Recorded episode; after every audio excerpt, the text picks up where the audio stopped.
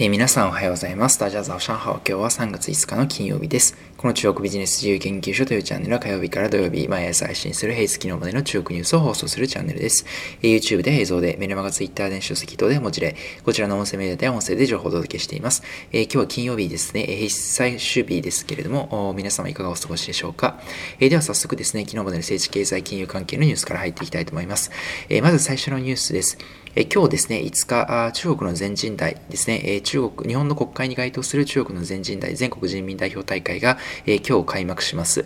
え今年はですね、2021年ということで、え2025年までのですね、5カ年計画第14次ですね、え5カ年計画の初年度ということ、それから2035年までの中長期計画ですね、こちらの発表も含めてあるだろうということで、非常に注目されている全人代ということになります。また合わせてですね、香港の選挙制度を見直していくということで、え先般ですね、国家安全維持法を、略して国安法のですね、制定がされた香港ですけれども、中国がですね、この今、民主派の方が、議員の方が多くいるということもあり、選挙制度を見直していくということで、中中国のですね、支配がますます強くなり、香港でですね、民主派というのが事実上ですね、今後、民主化というのがなかなか困難になってくるというような状況が生まれてくるかなというふうに思います。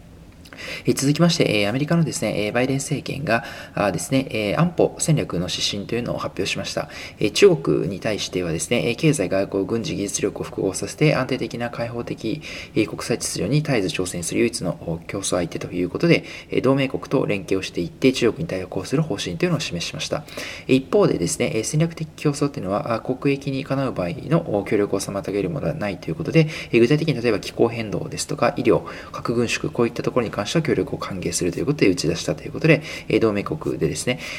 進めていきたいということが出ています。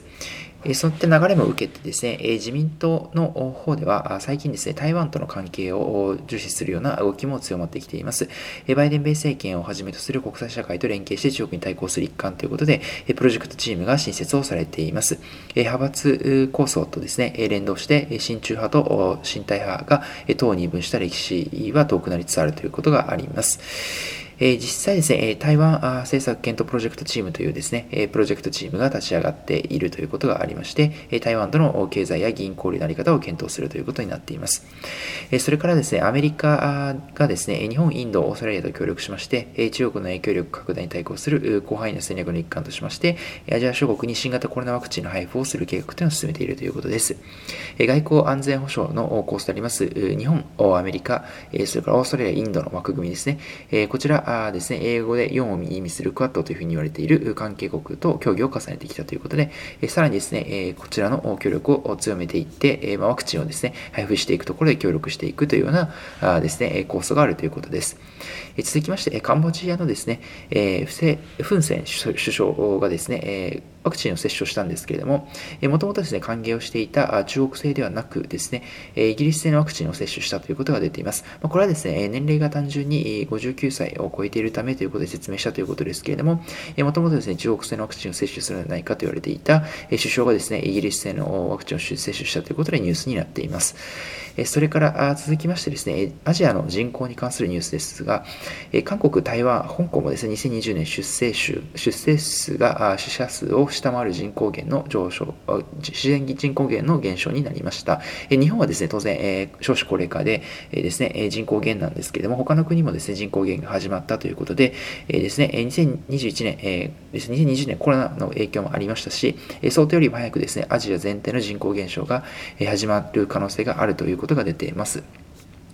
それからですね、最後に中国がですね、石炭火力発電をなお増加させているということで、各国がですね、火力発電を減らしていくという、なんか石炭でのですね、火力発電を減らしていくという、なんか中国ではですね、まだまだ新設がついているということで、2020年にはですね、原子力発電所30基分が増えるということで、再生可能エネルギーだけではですね、努力を賄えないということで、実情があるということで、ですね、こういった状況になっているということです。えシー・ジンピン国家主席はですね、2060年にカーボンゼロを目指すというふうに表明したんですけれども、当面はですね、え目先の、えこのエネルギー供給のために、この火力発電を活用していくということが出ているということです。え続いて企業のニュースに入ります。えオランダのですね、半導体装置製造の大手であります、ASML という会社がありますが、こちらがですね、中国の半導体大手、自宅大手であります SMIC とをですね、旧型の半導体装置の納入で契約を延長したということが出ています。え最近ですね、中国の会社と半導体に関する契約を結ばないという方針が各国強いんですけれども、この ASML についてはですね、この半導体が旧型の半導体ということで規制対象外ということで、今回引き続き契約を延長したということが出ているということです。それからですね、続きまして台湾のグローバルウェハーズですが、同社がですね、同じ業界のシェア第4位でありました。あります、ドイツのですね、会社に対してですね、シルトロニックというドイツの会社に対して TOB を仕掛けていました。ようやくですね、こちらの TOB が成立したということで、4度ほどですね、条件変更を経た後、最終買収金額は約6000億前後になってた中で、えー、ですね、えー、こちらの買収が完了したということで、世界2位のシリコンウェアメーカーが誕生するということが出ています。え日本のですね、サムコを抜きまして、え首位が新越科学なんですけれども、新越科学に次ぐ第2位、えシェア約3割のシリコンウェアメーカーが誕生するということで、え日本のですね、新越科学とやサムコとの競争がますます激化するという形かなと思います。えそれからですね、続きまして、GD 系のインテリジェントカーの開発をしております ECR ARX という会社がありますけれども、こちらはですね、約2億ドルの資金調達を実施ということが出ています。それから続きまして、中国版 TikTok を運営しております、バイトダンスですね。こちらが最近 EC の事業を強化しておりまして、ですね、2021年は1兆元ですね、日本にしますと約16兆円の流通額を目指すということで、2020年の3倍のですね、大台の目標を掲げて EC を頑張っていくということを発表しています。それから続きまして、IoT プラットフォームのですね、ツヤスマートという会社があります。こちらがですね、米国の上場に向けた目論見書を提出ということで、こちらですね、ソフトバンクとも提携をしているような会社になりまして、え同社ですね、え顧客がすでに5000社以上いるということで、えですね、メーカー OEM の受託企業のほか、あとサービスプロバイダーシステムインテグレーター等々ですね、顧客5000社がいるということで、2700以上のブランドがですね、同社の PAS を使ってスマートデバイスを開発しているということで、例えばフィリップとかですね、パナソニック、レノボといった世界的企業も顧客に抱えているということになっています。開発されたですね、スマートデバイスの種類は1100以上に上るということで、ソフトバンクともですね、連携をしているという会社ですが、いよいよ米国上場というニュースになっています。それからですね、続きまして、アメリカ最大のですね、スポーツ医師であります、ファナティクスという会社がありまして、こちらはですね、2021年度中に中国に進出するということが出ています。プライベートエクイティバンカンパニーのですね、ヒルハウスキャピタルですね、これ私も以前動画で特集しましたけれども、こちらと合弁会社、ファナティクスチャイナというのを設立しまして、中国事業に注力していくということを明らかにしたということです。当社ですね、アメリカのフロリダ州のジャクソンビルに本社を置きまして、年間売上高約30億ドル。今回の中国進出においては、スポーツ用品やアパレルに対する未開拓のニーズのある中国に対して拡大していくということで、同社はですね、実はアリババですとかソフトバンクからも資金を調達しているという実績があります。2020年8月で昨年8月には約ですね、3億5000万ドルをですね、調達をしておりまして、会社の評価額としてはすでに62億ドルを超えているということが出ています。今年後半にもですね、上場するんではないかというような予想もされています。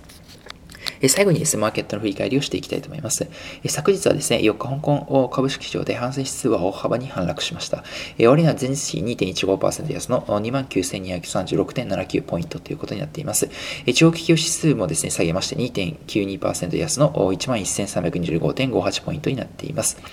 昨日ね、ですね、反戦指数に関しては米株安の流れをそのまま引き継いでいるという形で始まって、さらにですね、じりじりと下げ幅を拡大していきました。米長期金利のですね、上昇を受けて、割高感を意識したコピー ER のハイテク株の中心が中心として売られたという状況かなと思います。またですね、今日全人代が開幕するということで、いろんな政策が発表されていまして、また株価がですね、いろいろと動いていくだろうということもありまして、この重要イベントを前に控えてですね、目先の利益確定がの動きが強まったというふうにも考えられています。実際にですね、下がったメーカーとしましては、割高感が出ていました、牛バイオですね、2000ですとか、あとはネット関連の企業、メイトアンテンセント等々、それからスマホのサニーオプティカル、この辺りが大幅安となったということです。ハセテック指数もですね、えー、前日比5.84%安の8819.62ポイントということで、えー、32銘柄全面安という形になりました。えー、唯一ですね、えー、オランダと ASML 契約を締結しましたあですね、SMIC だけ少しですね、評価されて一瞬高くなったんですけれども、最終的には安ということになっています。えー、ではですね、最後にランキングを振り返りたいと思います。えー、まず、反省指数の方ですが、1位がですね、中銀香港おで、えー、金融ですね、えー、証券番号2388番で、前日2.47%上。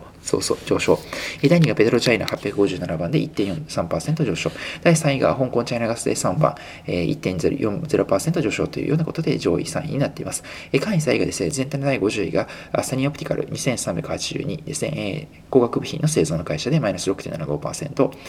下位2位がメイトは3690番でマイナス8.75%。一番最後はですね、ウシーバイオで2269、マイナス10.16%ということで、全日10%以上の大幅安となりました。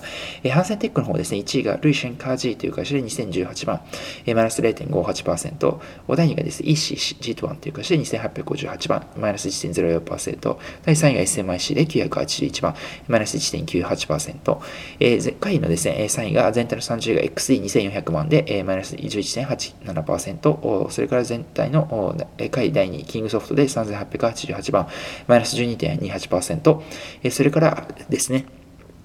え、最後ですが、あさっきのですね、XD はすみません、11点、マイナス11.87%ですね。え、それから最後が、ウェイマン G1 で、2013番でマイナス12.79%ということで、えー、下位3位がですね、す、べ、て10%以上、前日10%以上の大幅安ということで、昨日ハンザーテック指数はすべての銘柄を下げたというような状況になっていました。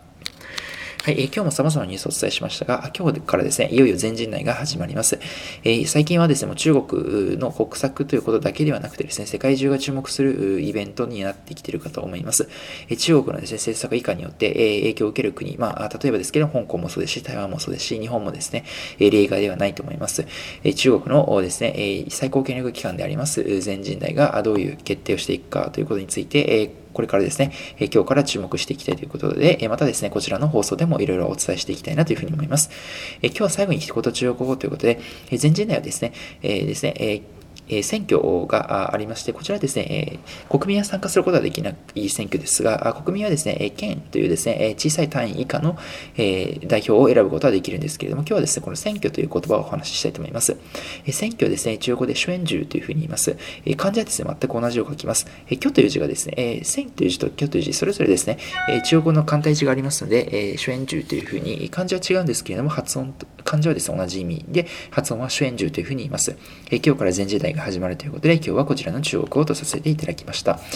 えこちらのですね、中国ビジネス自由研究所のチャンネルではこのような形で引き続き YouTube、メルマガ電子書籍、Twitter 等で日々情報を配信しております。え概要欄にですね、すべてリンクを貼っておりますので、ご興味のある方はぜひ一度覗いていただきましたら幸いです。えそれでは皆さん本日も良い一日を、週末ですね、え頑張っていただければと思います。えそれでは皆さん本、えまた明日お会いしましょう。Good luck 12名、How are you? シャツジェン。